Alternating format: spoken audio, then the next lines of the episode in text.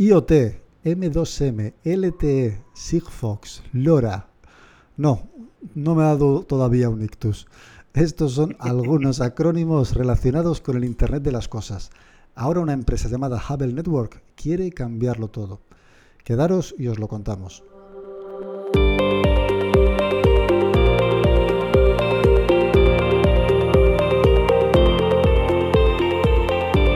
Buenos días y bienvenidos una semana más a Vida Geek, un podcast de tecnología, programación, inteligencia artificial y videojuegos. Hoy es día, bueno, no sé ni qué día es después de tantos follones que hemos tenido para grabar, así que el día que sea será. Estamos a julio probablemente de 2023. Yo soy Antonio Calatrava y por fin esta semana me acompaña Paco Rodríguez. ¿Qué tal Paco? ¿Cómo estás? Muy buenas, Antonio. Pues mira, aquí estamos, por fin pudiendo grabar en medianamente condiciones, porque joder, vaya semanitas que llevamos entre pitos y flautas. Que sepáis que, que, todo lo que venden las compañías de teléfono de la cobertura es maravillosa, tengo la mejor cobertura del mundo. Mentira, todo, mentira. Sí, sí, y mira que te mueves por ciudades más o menos bajas ahora mismo para no tener ni cobertura. Es que de hecho, ahora mismo estoy en Málaga, se supone que tengo 5G a toda torapo, vamos, estoy en la furgoneta metido del trabajo grabando para, poder, para que me porque en el hotel no hay cobertura, o sea que es, que es demencial.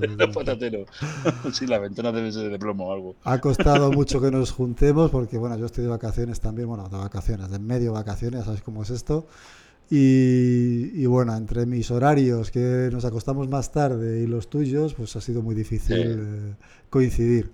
Pero bueno. Con el trabajo se me ha complicado. Esto, esto, este mes, último mes, ha sido un poquito difícil. Pero bueno, lo importante es que aquí estamos. Aquí estamos. Y ya veremos cómo grabamos la próxima vez, aunque sea por la calle andando. Ya lo hemos estado hablando incluso. O sea que bueno, como sea. Vamos a intentar hacer otro dentro de poquito, que no pasen, pues son pasado dos o tres semanas, yo creo ya. O sea que, que, no, que no pase tanto tiempo para, para continuar.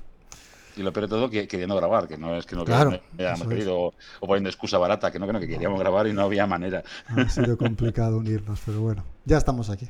Y hoy vamos a hablar, como os he comentado al principio, de Hubble Network, una compañía que pretende revolucionar la forma en la que se comunican muchos de nuestros dispositivos, especialmente los relacionados con el Internet de las Cosas. No sé si conocéis un poco estos dispositivos, eh, normalmente utilizan pues tecnologías eh, que son un poco complejas en cuanto a cómo comunicarse con, con, el exterior, ¿no? Con, con, Internet.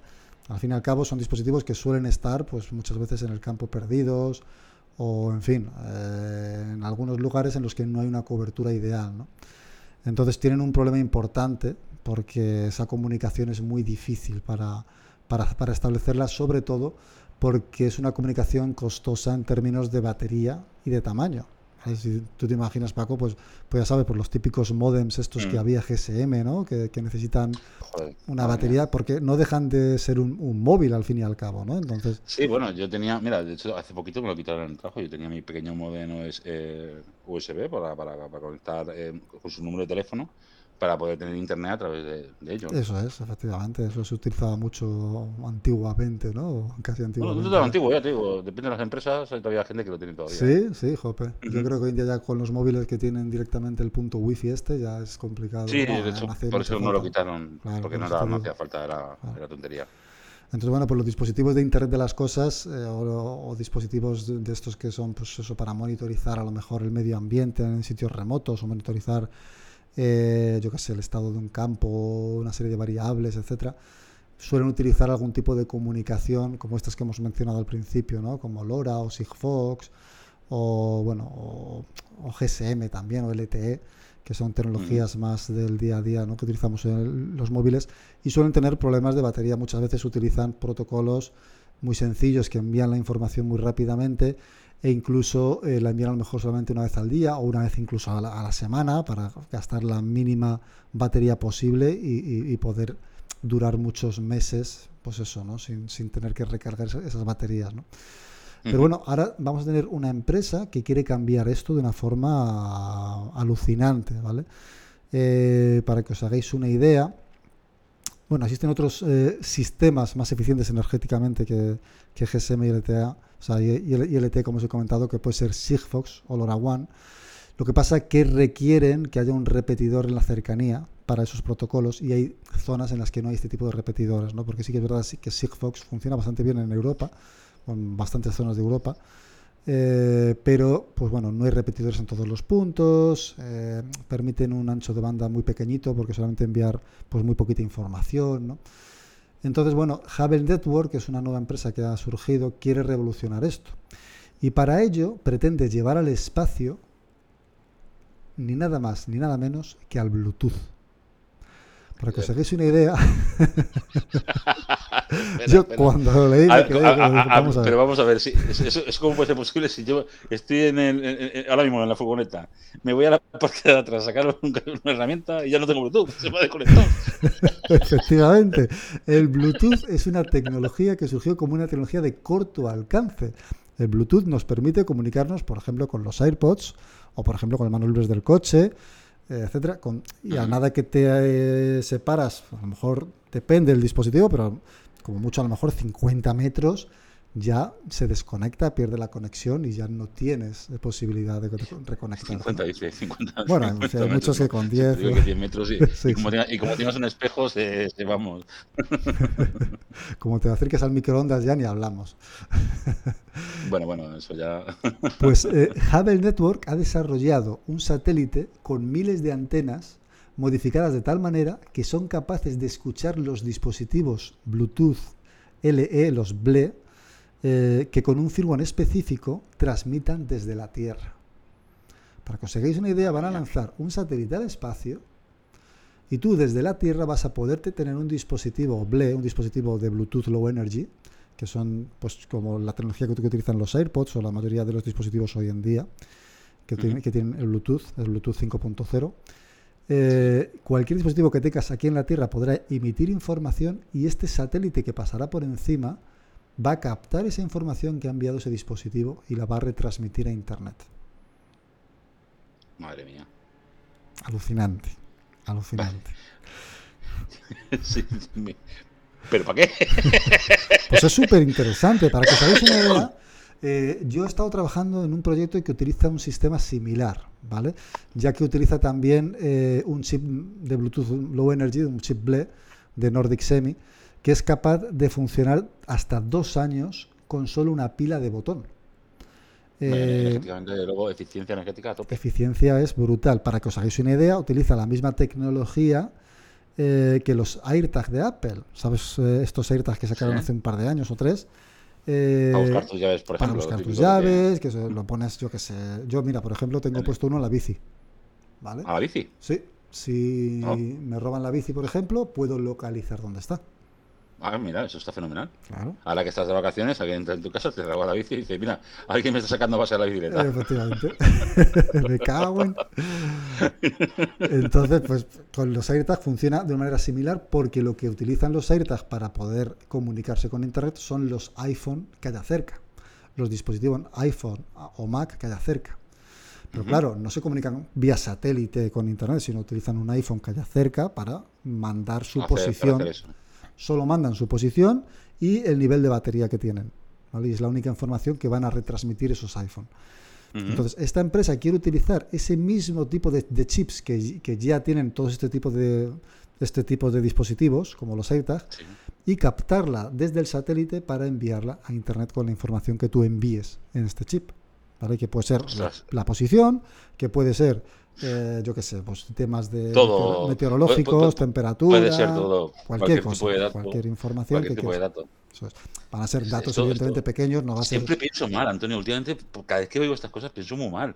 O sea, es que tienen acceso a toda nuestra vida, en cualquier punto. Bueno, esto al final van a tener acceso a lo que enviemos, pero sí que es verdad que, joder, madre mía, si van a poder lanzar un satélite eh, con estas características, ¿qué satélites habrá por ahí que desconozcamos totalmente y lo que podrán hacer. inteligencia artificial. Si tenemos acceso a esta inteligencia artificial, ¿qué no habrá por detrás? ¿Me explico? es tremendo, es tremendo.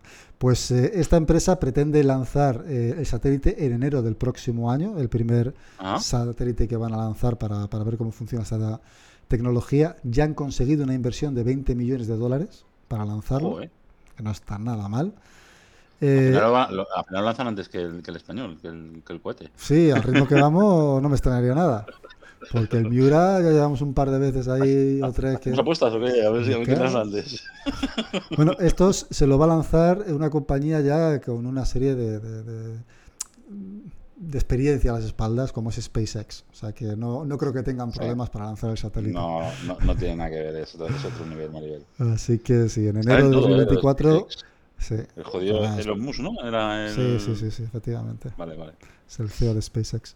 Así que bueno, en enero de 2024 habrá que estar al loro para ver eh, cuándo lo lanzan y empezar a probarlo, porque yo... Oye, estoy, yo estoy pensando, porque lanzamos al espacio, pero hace poquito te enteraste de lo que pasó en el, en el Titán, ¿no? Es el, famoso submarino este que, que no. Eh, eh, eh, ¿Debajo del mar podría ser algo así posible? ¿O por el tema del agua sería.? Pues efectivamente, yo creo, yo creo que debajo del agua hay mucho problema de comunicación. El agua al final, y sobre todo esas profundidades tan brutales en las que está el mm. Titanic en este caso, tiene que tener una atenuación brutal. Sobre todo este tipo de, de dispositivos tipo Bluetooth que utilizan una frecuencia muy alta, pues mm. no, no, creo que lo atraviesen. frecuencias mucho más bajas pero eh, fíjate lo, loco que es el tema, que podemos llegar a Marte, a mandar un satélite allí a que escanee las piedrecitas de no sé qué, y nosotros no somos capaces de mirar en nuestro océano para abajo. Sí, sí, sí. fíjate, ¿eh? Es impresionante. Es increíble. Es, impresionante. O sea, la gente dice, no, es que claro, sí, sí, lo que tú quieras. Hay mil factores que, que son. Bueno, al fin y al cabo, tienes que tener en cuenta que entre nosotros y Marte no hay nada. Claro. está la nada. O sea. Sí.